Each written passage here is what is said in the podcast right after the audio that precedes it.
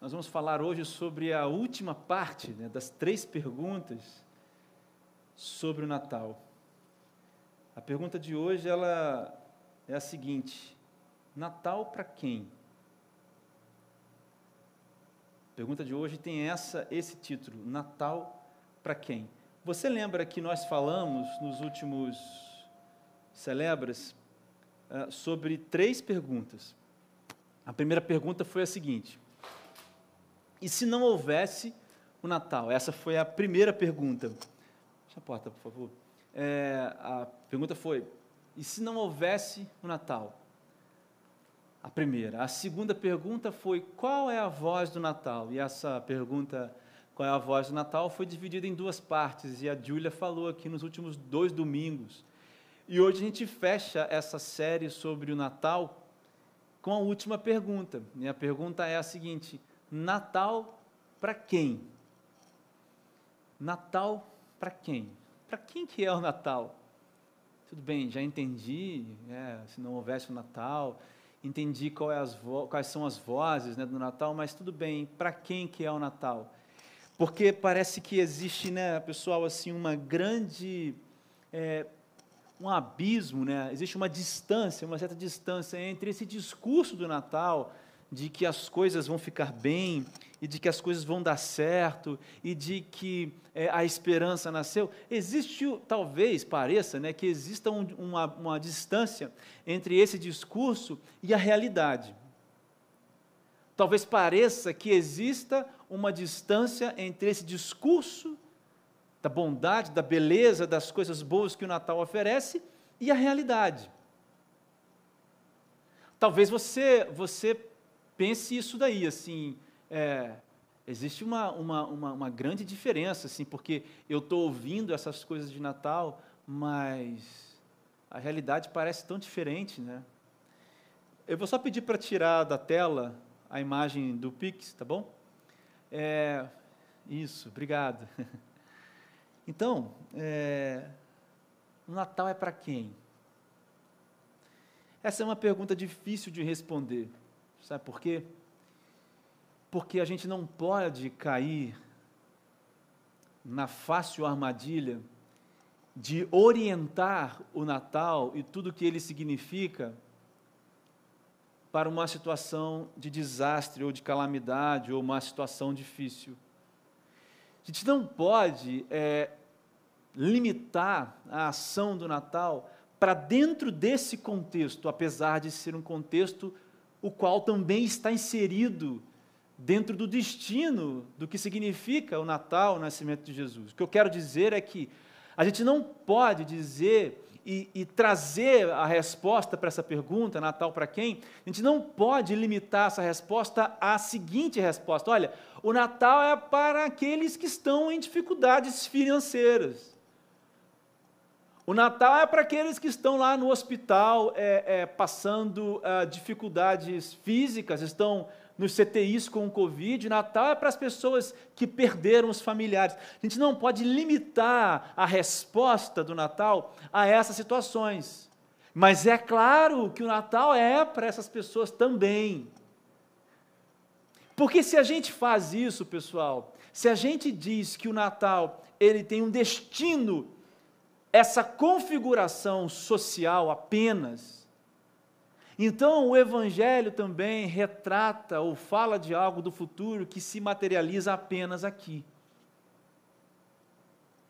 E quando o Evangelho mostra o Evangelho, as boas novas, elas revelam as boas novas por revelarem as más notícias para o homem, ou seja, o homem precisa de Deus, quando a gente entende isso, a gente entende que ter dinheiro, não ter dinheiro.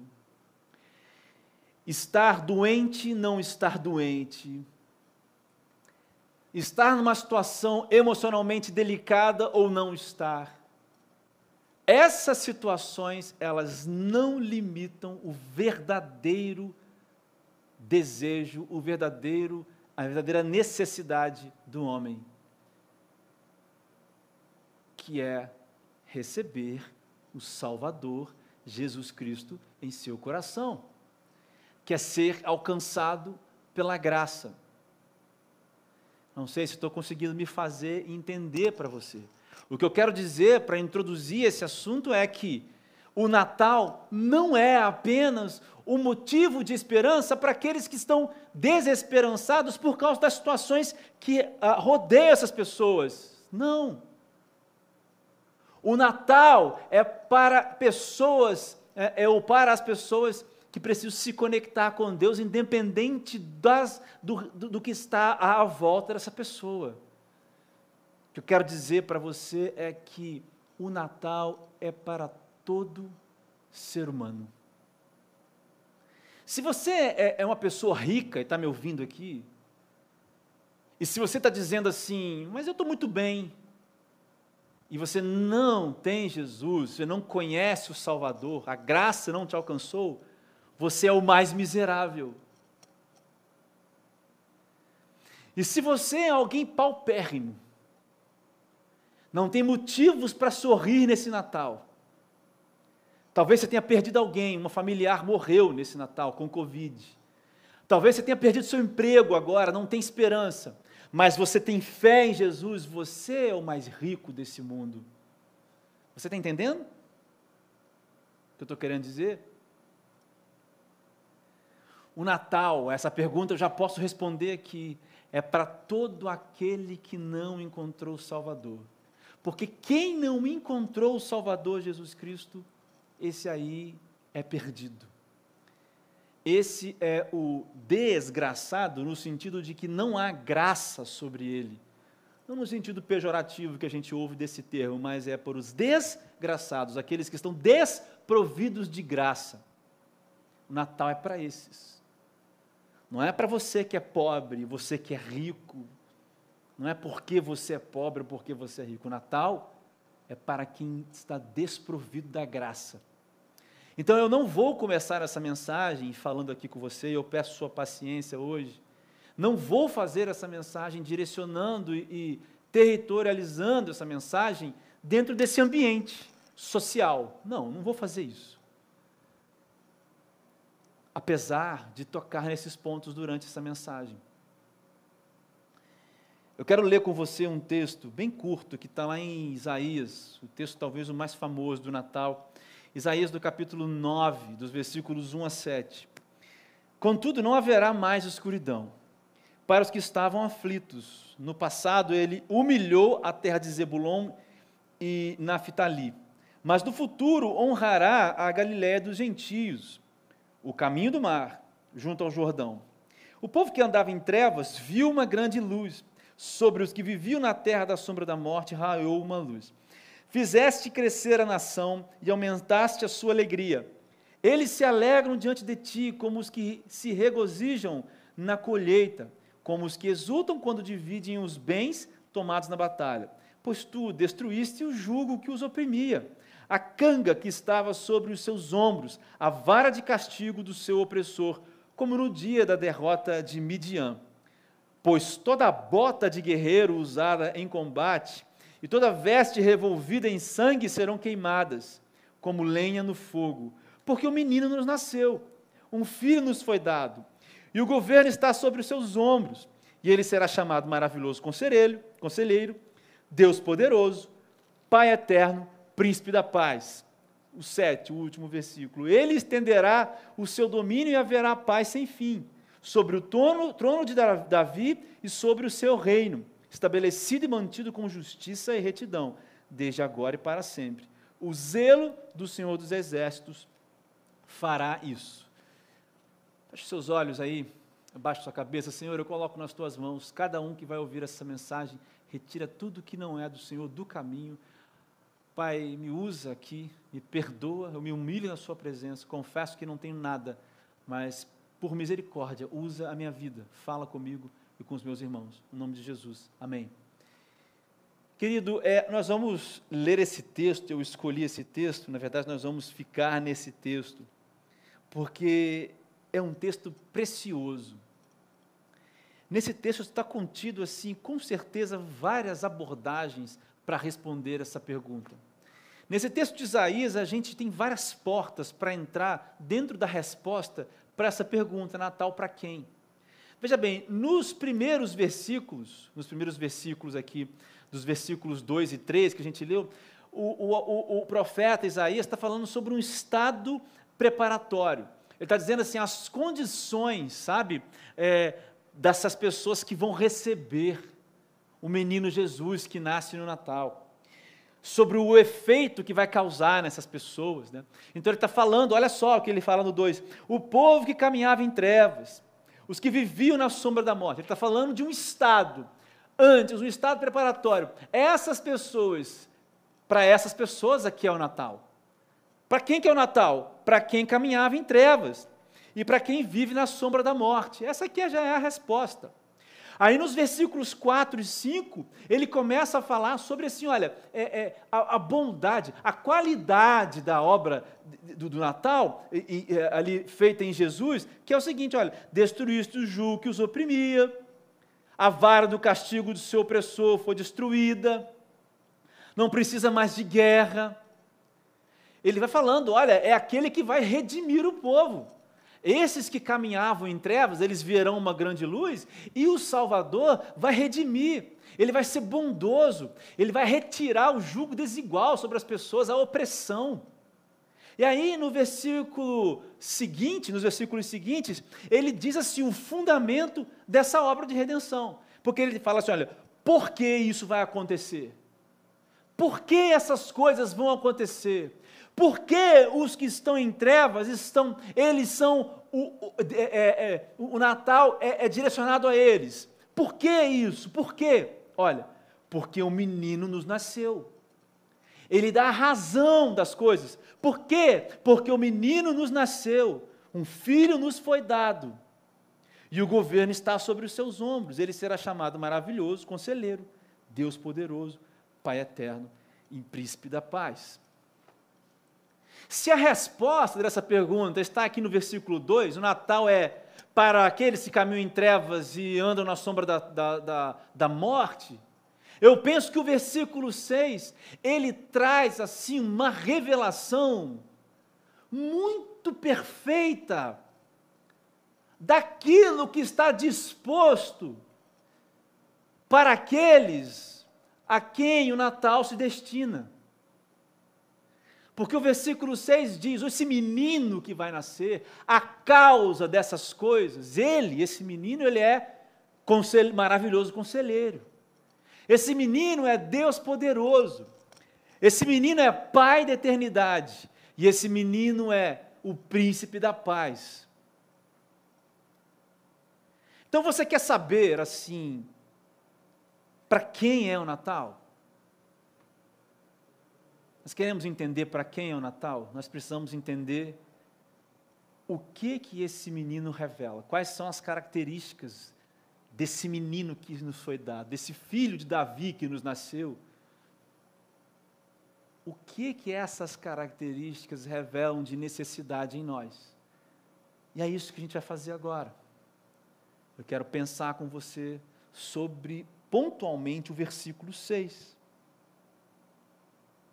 sobre essas expressões: maravilhoso conselheiro, Deus poderoso, Pai eterno e príncipe da paz. Eu queria pedir a sua calma aqui, a sua paciência, porque essa é uma mensagem importantíssima para a sua vida, porque ela fala do que é mais importante na sua vida.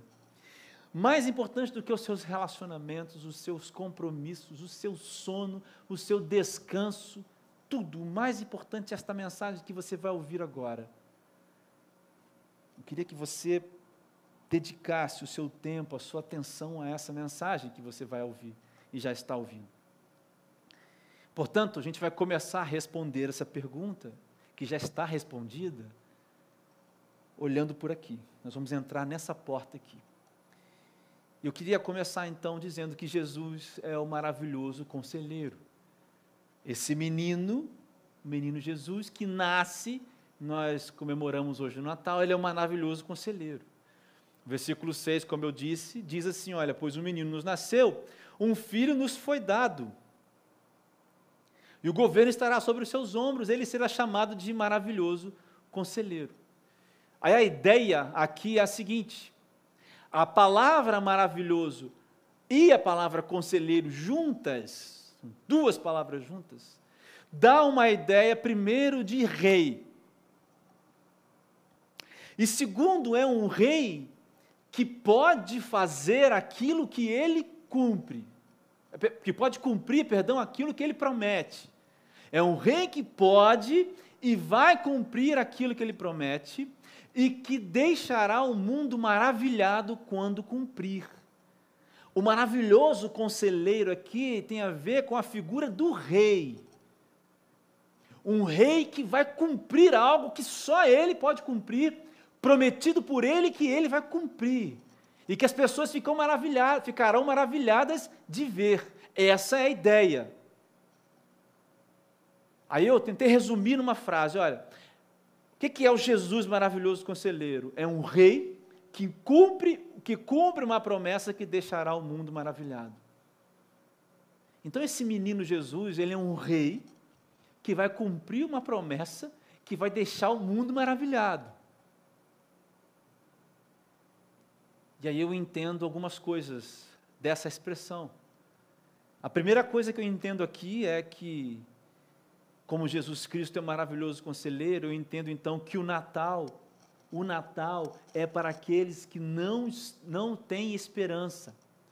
O Natal é para os sem esperança, é para os desesperançados, se eu posso dizer, se eu posso usar essa palavra. Para quem que é o Natal? Os que estavam em trevas. E como é que são essas pessoas? Elas são sem esperança. Sabe por quê que elas são sem esperanças? Sem, sem esperança? Porque elas não estão maravilhadas com aquilo que elas estão vendo. E nem maravilhadas com aquilo que elas esperam ver, cara. O que é mais louco ainda. Então veja bem que como você como olhar para uma coisa e não ter esperança, não tem a ver com posse, com dinheiro, porque quem está desolado emocionalmente está sem esperança. Mas tem muitas pessoas que têm tudo e não têm nada e continuam olhar para o horizonte sem esperança. O que elas veem agora não tem esperança. E o que elas veem no futuro também não há esperança. O Natal é para essa pessoa. Os sem esperança. Efésios 2, 10 diz o seguinte: olha, porque somos criação de Deus, poesia de Deus realizada em Cristo Jesus, para o quê? Para fazermos boas obras, as quais Deus preparou de antemão para que nós a praticássemos. Veja, quando nós lemos lá em Efésios isso, nós vemos que ele nos preparou para fazermos boas obras para as coisas que revelem esperança para uma vida que frutifique, que exale o cheiro da esperança e que aponte para uma esperança futura e que a vida e nada dessa vida, Romanos 8, a partir do 35, 36 e 37, nada na existência das coisas pode tirar. Nada pode separar o homem do amor de Deus. Se Deus uniu consigo mesmo o homem. Romanos 8, lê depois Romanos 8. Jesus é um maravilhoso conselheiro, ele é esse rei vai, que, que cumpre o que promete, deixa as pessoas maravilhadas. Então o Natal é para aqueles que precisam ver essa esperança. E não são sinais de milagres apenas. Eu estou falando de esperança. Porque para haver esperança precisa haver um cenário caótico. A esperança que eu digo é aquela que desfila, cara, na passarela do caos. Desfila na passarela do medo. Desfila na passarela da morte. Porque nem a morte, nem o medo, nem o caos prendem mais essa pessoa.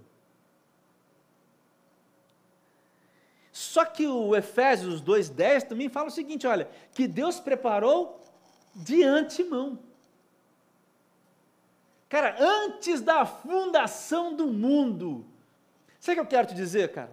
Que Deus tem um plano para dar esperança para todo mundo, para você, para mim, para todo homem e mulher e criança e ser humano desse tempo, dos tempos passados e dos tempos que virão. Deus tem um plano, cara. Ele chama-se plano de redenção.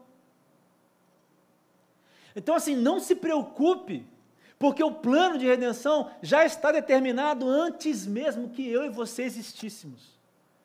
Deus não está tricotando as coisas para cruzar os pontos desse mundo recortado, destruído. Deus não é refém da liberdade que ele deu ao diabo. Nós temos que falar essas coisas. O diabo age nesse mundo porque Deus deu liberdade. Deus é soberano.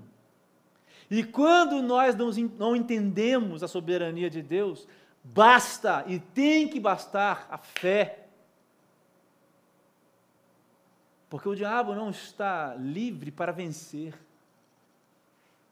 O diabo já está vencido. E para aqueles que estão firmes em Deus, enraizados em Deus, não há nada que o inimigo das nossas almas faça contra nós.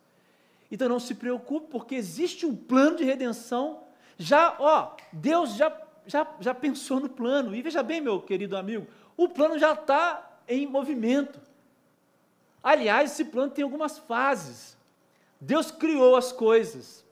Deus criou o homem. O homem caiu. Então Deus envia Jesus, o Natal, Natal, Jesus nasceu, para redimir o homem. Só falta uma parte do plano de Deus completar, cara, só uma parte. Sabe qual parte?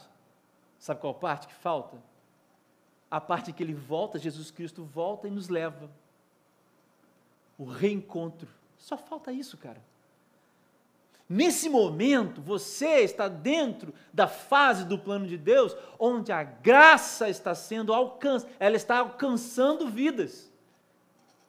Então, se você é alguém sem esperança, se você é alguém sem esperança, o que eu posso te dizer é: existe um plano de Deus para dar esperança para todo homem. Esse plano é o plano de redenção, de, de, de redenção materializado em Cristo Jesus. A Bíblia toda aponta para Jesus, para a obra de Jesus na cruz.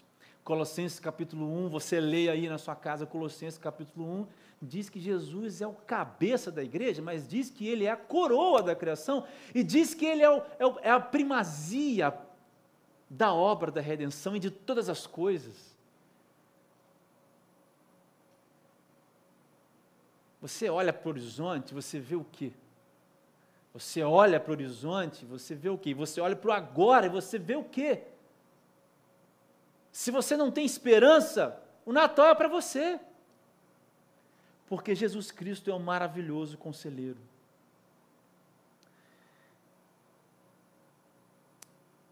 Mas o Natal também é para os indecisos e os sem direção.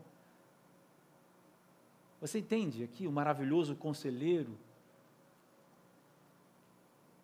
é a voz do rei. A voz do rei.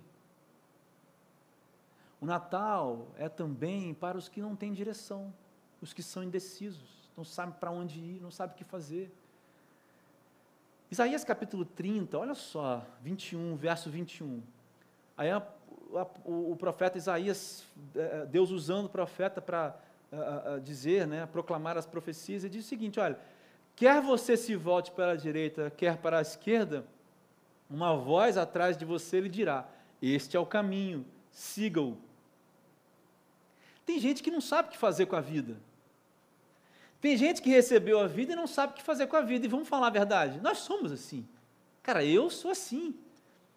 O que eu mais faço, a minha oração, uma das que eu mais faço, eu fiz 39 anos esse ano. Eu sei que não parece muito. Ou parece, não sei. Mas eu fiz uma oração. Eu peguei meu carro e fui para um monte plano, que é um monte que não é monte, é plano. E eu costumo ficar lá para orar nesse lugar. E, e, eu passei a madrugada, eu quis passar sozinho meu aniversário. eu fiz assim: Deus, eu não posso perder mais 39 anos. Eu quero que os próximos 39 anos eles sejam incríveis. Sabe por quê? Porque a gente precisa de direção na vida, a gente quer saber o que vai fazer, a gente quer direção. E aí o maravilhoso conselheiro é para as pessoas que não têm direção, não sabem o que fazer. Receberam a vida e não sabem o que fazer com ela. Só que o grande problema é a posição de quem fala e a posição de quem escuta.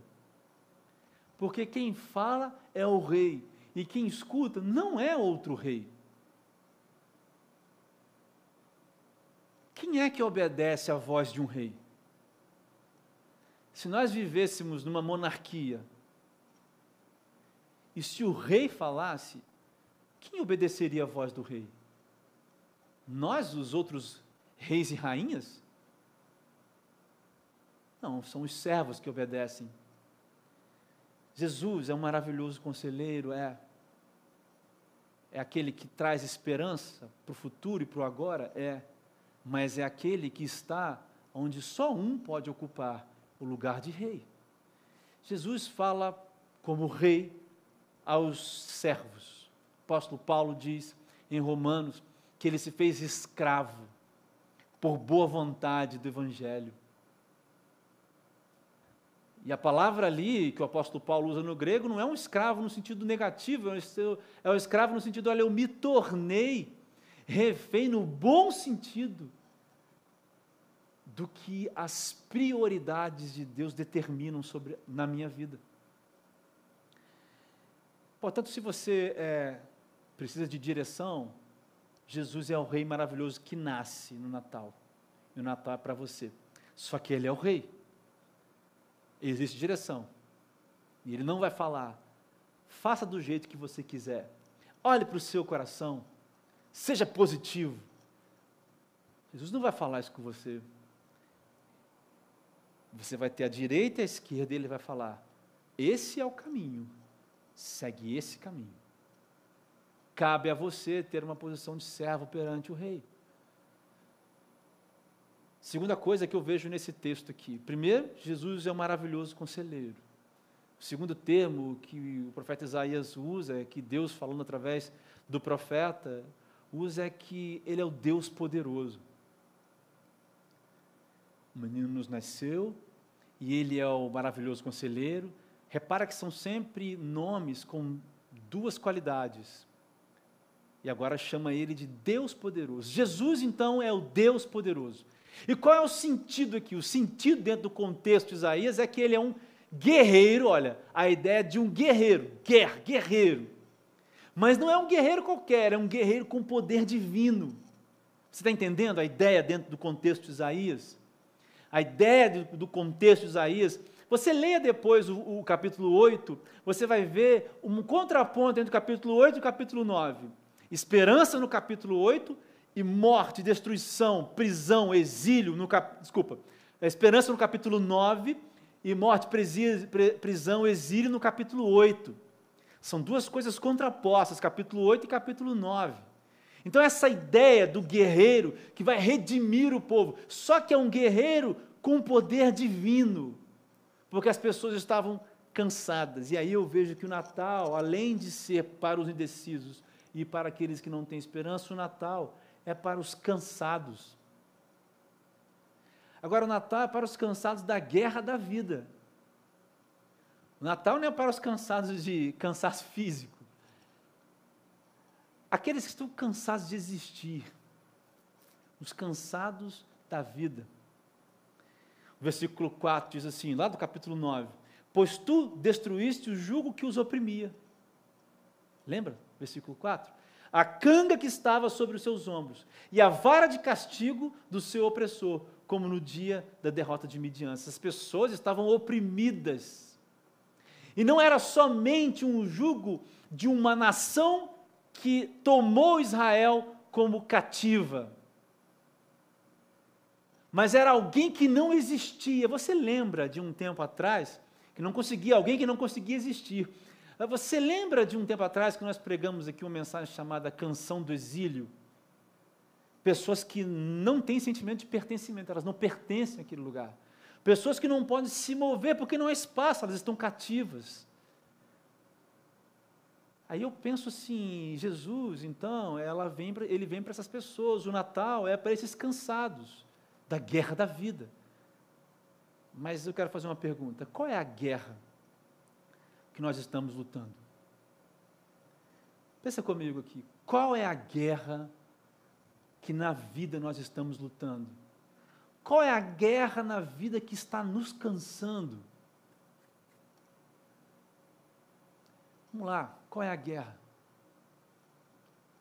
Por que, que as pessoas estão lotando os hospitais psiquiátricos, as salas de terapia? E graças a Deus, porque Deus nos deu inteligência para termos a medicina e, e, e é, empregarmos a medicina. Mas por quê? Qual é a guerra que a gente luta? Eu tenho uma resposta. Eu acho que a, não é uma guerra por paz. Eu acho que não é uma guerra pelo amor da vida. Eu não acho que é uma guerra pelo dinheiro. É pelo dinheiro, mas não é tanto pelo dinheiro. Eu acho que tem uma outra coisa por trás. É uma guerra pelo controle. Nós estamos numa guerra e essa guerra está nos cansando, nós estamos guerreando pelo controle. O que a gente tenta ter na vida, a gente quer ter na vida é controle. Sabe por quê? Porque a gente acredita que o controle é o antídoto perfeito do medo, do desejo e o medo do futuro. Porque se você trabalha, se você estuda, você faz um curso aí, uma faculdade, que paga-se bem depois, você tem um controle das suas vidas nas suas mãos. Não é isso? Porque se a saúde está muito boa, você tem um controle na sua mão. Porque se você consegue casar com alguém bem e encontrar o amor da vida, você tem um controle disso na sua mão. A guerra pelo controle da nossa vida a guerra contra a vida, pelo controle da nossa vida, é o que nos cansa. E aí é perigoso essa vida baseada nessa guerra, porque são pessoas cansadas. Quem é que tem o controle das coisas? Se você não é cristão, está me ouvindo, me responde: quem tem controle das coisas? Quem é que garante que amanhã eu não morrerei? Daqui a cinco minutos eu não morrerei? Quem é que garante que amanhã não vão aparecer com uma dor e isso será um câncer? Quem garante? Qual é o controle que nós temos? Aliás, a Bíblia tem um, um livro, dois, que falam sobre isso. Eclesiastes, que termina o livro falando que não há sentido, o sentido é viver para agradar a Deus. Leia o último versículo de Eclesiastes. E o livro de Provérbios, que dá vários conselhos nesse sentido também. Qual é, é, quem é que tem o controle das coisas aqui? Quem de nós tem o controle? O interessante, pessoal, é que a resposta de Jesus para os cansados, ela é muito incrível. Ela, a resposta de Jesus, ela não omite a guerra. A resposta de Jesus não diz que a vida é preocupante. A resposta de Jesus não tira de você o fato de que você precisa sim pensar na sua vida mas ele direciona a sua energia para outra coisa. Mateus 6, desculpa, Mateus 11, perdão, 28, diz assim: olha, venham a mim todos os que estão cansados e sobrecarregados, e eu darei descanso a vocês. Salmo 23, versículo 1 diz: Olha, porque o Senhor é meu pastor, nada me faltará. A resposta de Jesus é o seguinte: Olha, tá bom, tem a guerra sim, cara mas eu vou guerrear por você. Você tem um trabalho, descansa. Gasta a sua energia para mim. Gasta sua energia chorando aos meus pés.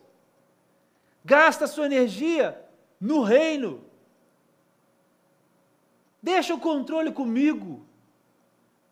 Vive a sua vida, cara. Enche a sua vida, cara, de fôlego. Mas a vida das pessoas é cheia de coisas ou de momentos ofegantes. é sempre sem ar, é sempre correndo para buscar mais um centímetro cúbico de volume de ar dentro dos pulmões. E Jesus fala: expanda os pulmões, cara. Tira essa preocupação demasiadamente grande e pesada dos seus ombros. Eu carrego isso. Carrega a sua cruz, porque a sua cruz não é pesada para você carregar. Jesus fala isso lá em Lucas em outros evangelhos também. Então, o Natal é para os cansados, porque o guerreiro com poder divino nasceu. O guerreiro que tem o poder de, olha só, ele tem um poder divino. É por isso que ele tem o controle das coisas que acontecem ao seu redor e das coisas que acontecem em você e com você. Isso é incrível. Jesus resolve uma, uma chave aqui da, da, do, do, do, do emaranhado que é viver, sabe, da existência humana de uma maneira incrível. Ele não fala, vocês são um bando de incompetentes, vocês têm que trabalhar correto, vocês têm que realmente ter um trabalho muito bom. Jesus não fala isso, cara. Jesus fala assim: olha, basta cada dia o seu mal, se preocupa com o meu reino, em primeiro lugar, com os valores do meu reino, negue a si mesmo, queime a sua carne, os seus desejos do mundo, mude a sua mente.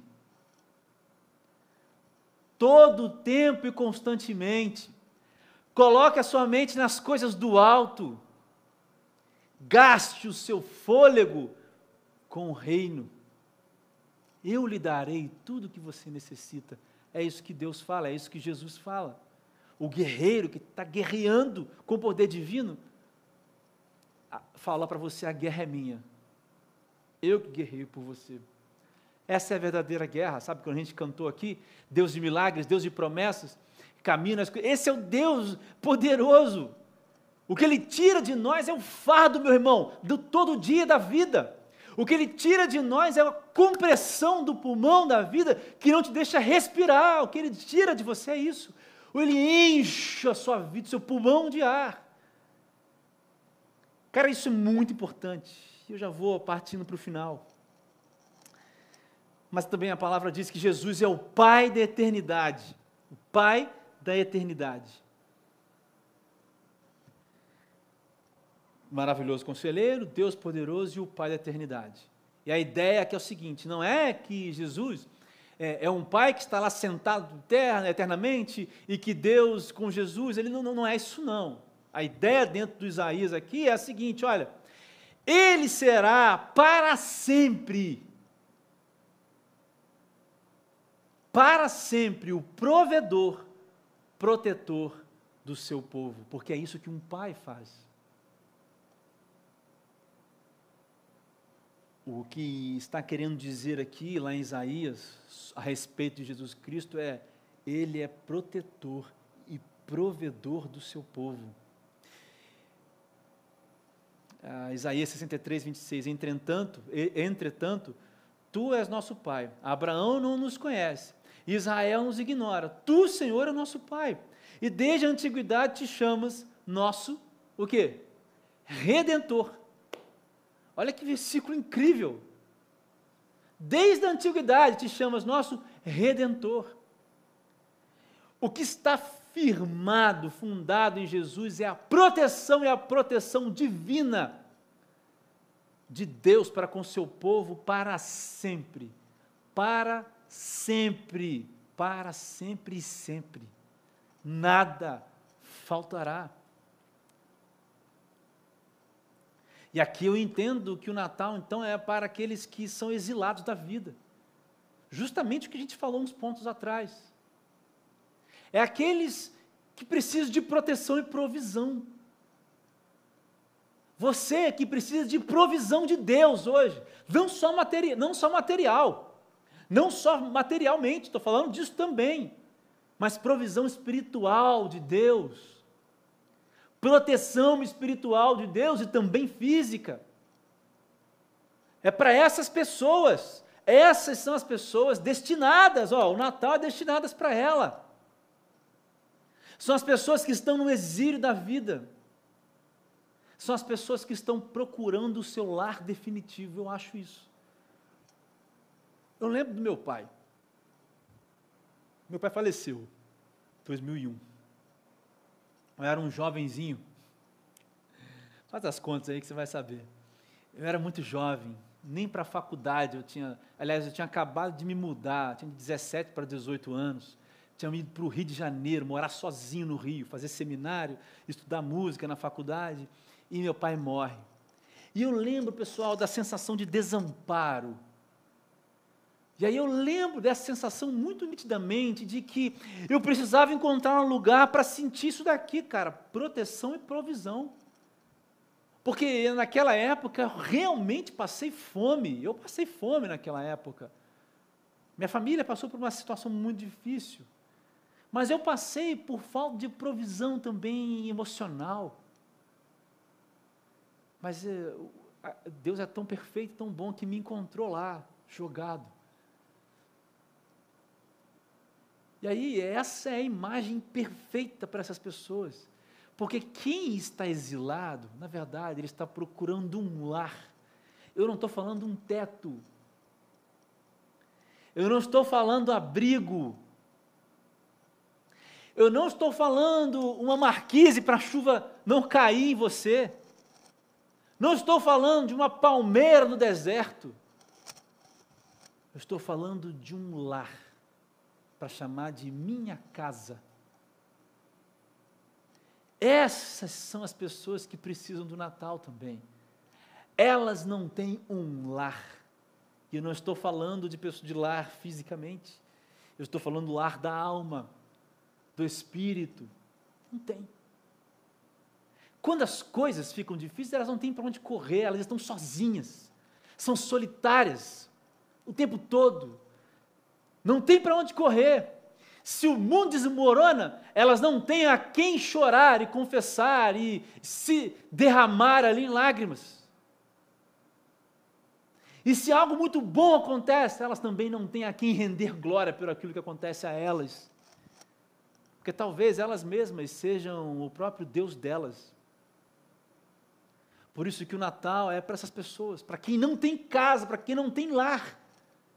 E o lar que eu estou falando é esse lugar, é o braço, os braços do Pai. Está entendendo onde eu quero chegar?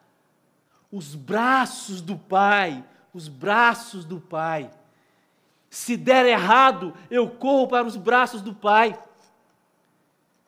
Eu estou dando um passo na minha vida, mas eu estou nos braços do Pai. Eu preciso que alguma coisa aconteça, mas eu estou nos braços do Pai.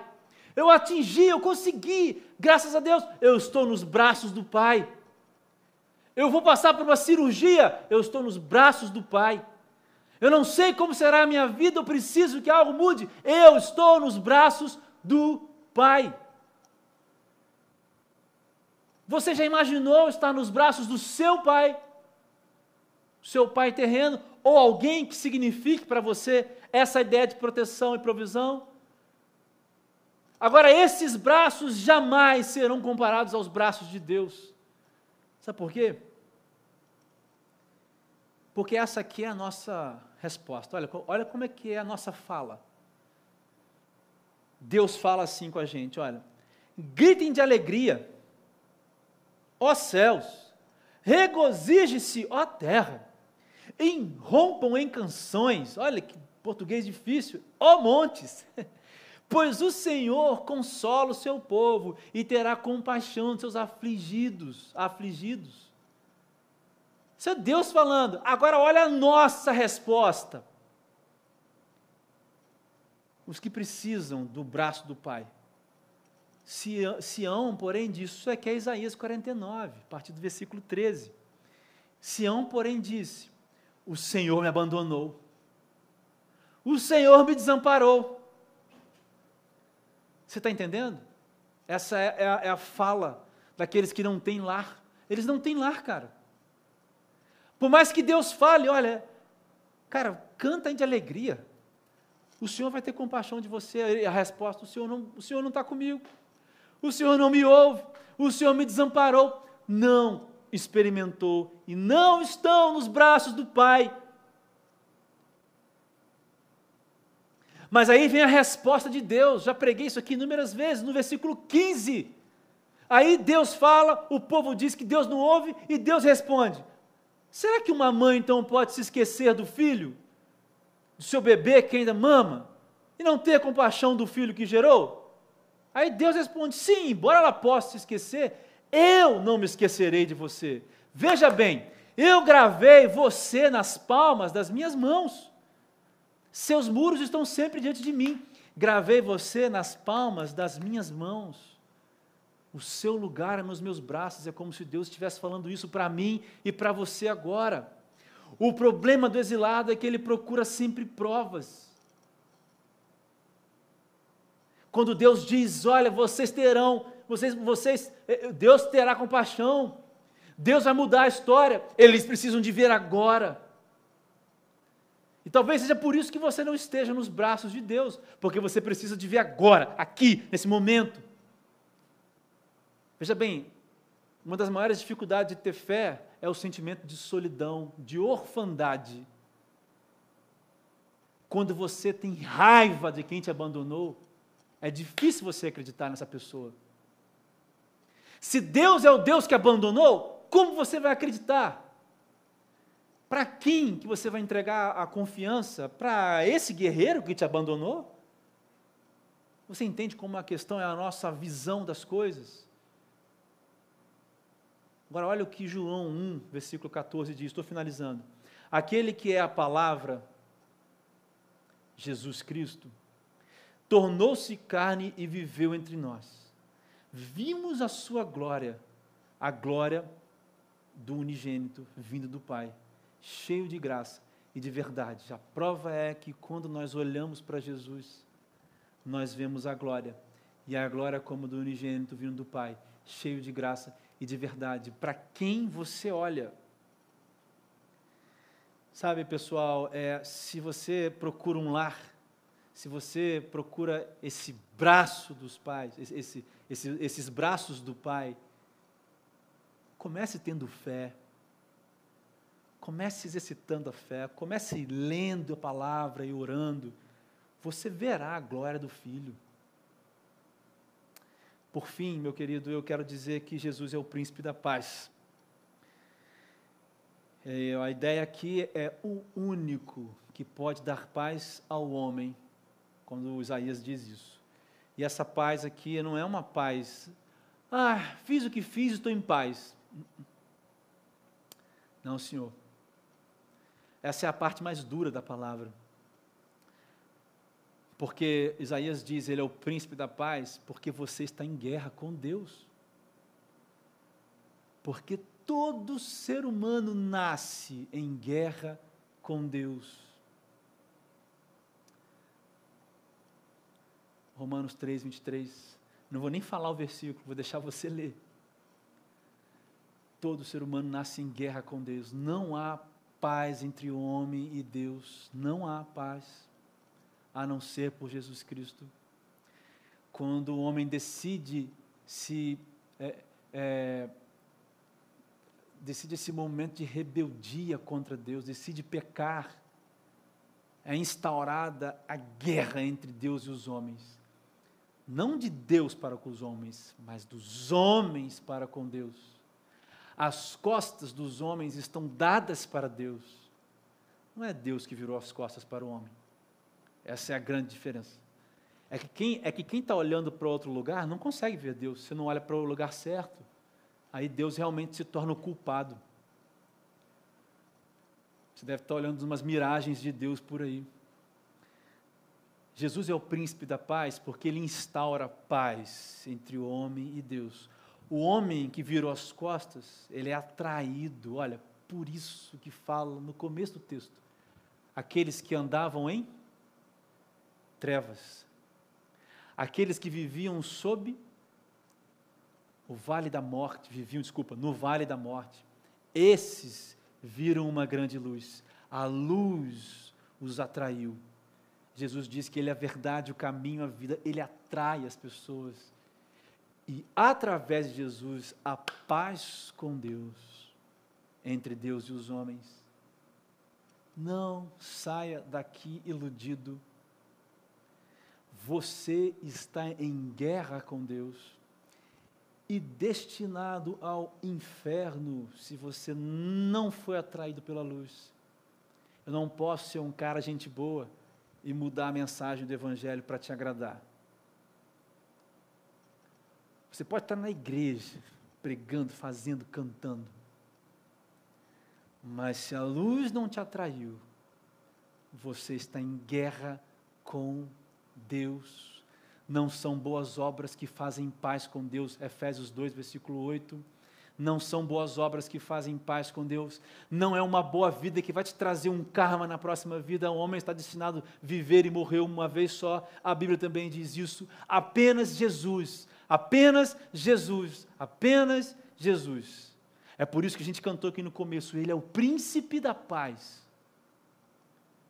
Não tem mais maneiras de você ter paz com Deus a não ser por Jesus. E quando você está em paz com Deus, aí sim existe paz com você mesmo e paz com os outros. Jesus é o príncipe da paz porque ele estabelece um relacionamento aqui, ó, na, verti na vertical com Deus. E esse relacionamento ele se espalha na horizontal. Paz com Deus paz comigo mesmo, em paz com os outros. Não há guerras. E enquanto você caminhar em guerra com Deus, não haverá paz para você. Talvez você esteja rindo hoje dizendo que não precisa dessa paz. Mas a minha oração é que o Espírito toque no seu coração e revele a você a paz que não pode ser entendida, que não pode caber numa explicação. A paz que só pode ser entregue e vivida e sentida. Jesus Cristo é isso, pessoal. O maravilhoso conselheiro, o Deus poderoso, o Pai da eternidade e o príncipe da paz. Eu disse nessa mensagem que ia responder essa pergunta. Eu comecei essa mensagem dizendo que para todos nós, para todo ser humano, Jesus, o Natal é para essas pessoas. Eu quero somente agora deixar a resposta mais simples ainda. Natal para quem? Natal para os sem esperança. O Natal é para os indecisos, os sem direção. O Natal é para os cansados das guerras da vida. O Natal é para os que procuram uma casa, um lar para aqueles que querem se encontrar. E o Natal é para aqueles que precisam de paz, que desejam paz. Eu não sei se você se encontrou em alguma dessas características hoje, mas eu duvido muito, eu duvido muito que nós tenhamos fugido de alguma dessas partes. Por isso que eu pedi sua atenção lá no começo, porque eu não acredito que alguém vai ouvir essa mensagem e vai se sentir fora disso daqui. Eu, você, as meninas aqui, todo mundo está em algum ponto aqui dentro. O Natal é para nós.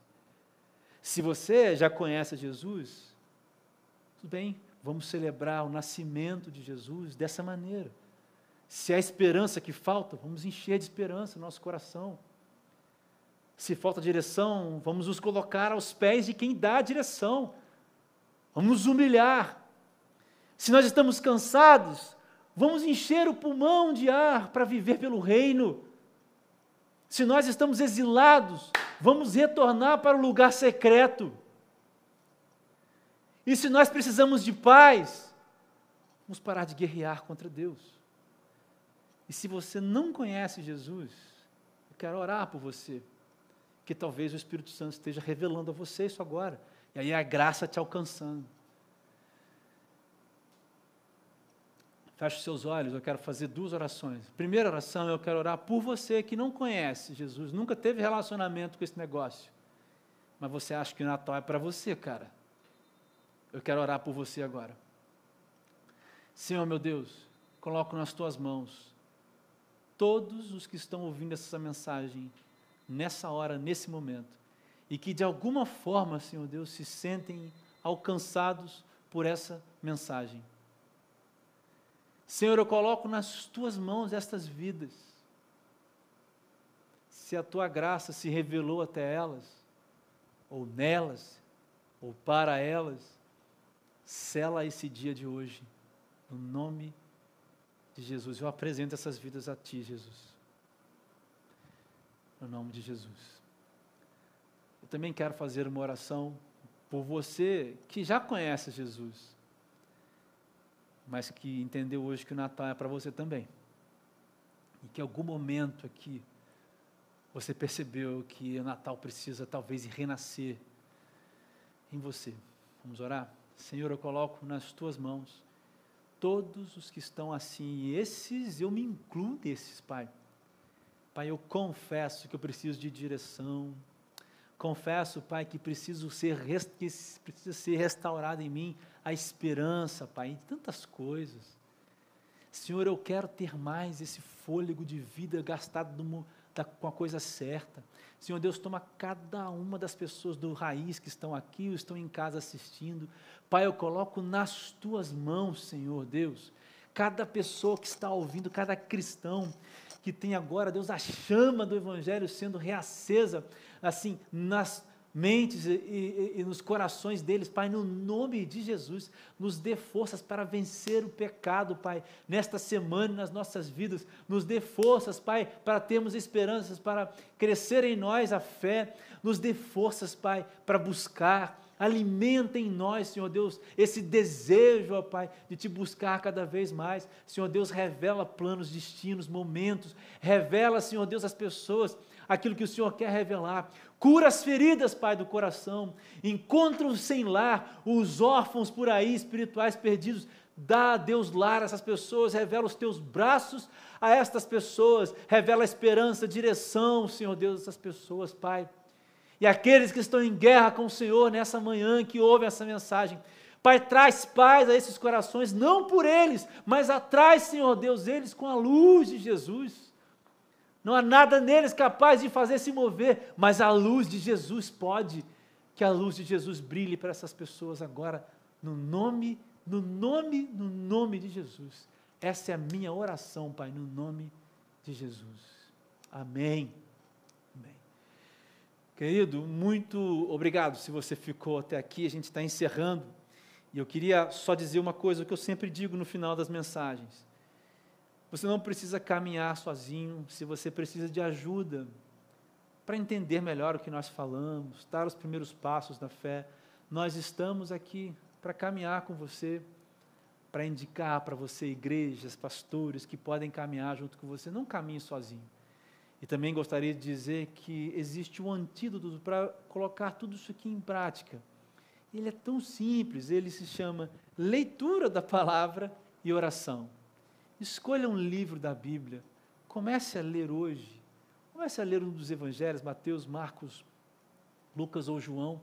Comece a ler um dos evangelhos e comece a orar hoje, falar com Deus tudo o que você sente, tudo o que você quer falar para Ele.